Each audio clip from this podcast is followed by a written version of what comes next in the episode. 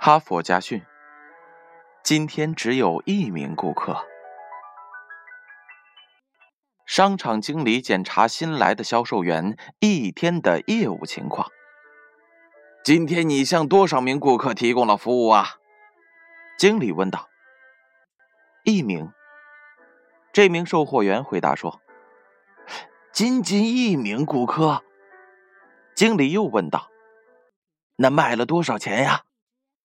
售货员回答说：“五万八千三百三十四美元。”经理大吃一惊，他请这位店员解释一下，怎么卖了那么多的钱。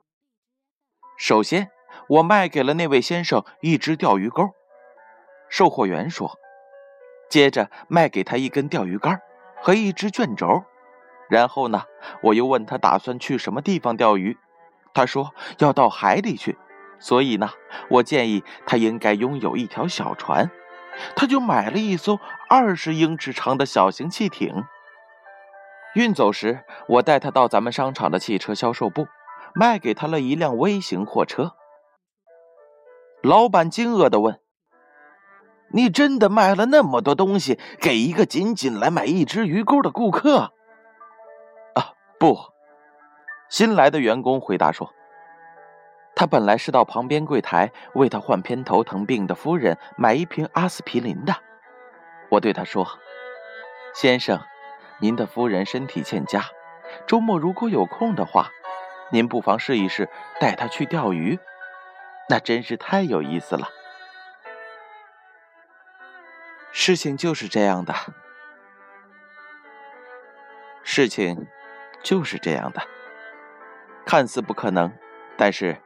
真的发生了，让我们一起来听一听这则故事的编后语吧。有的人每天都做很多事儿，可是没有一件事儿做的是出类拔萃；有的人一生做了很多的事儿，可是没有一件足以让他功成名就。做事儿的多少是一回事儿做事儿的质量和成效。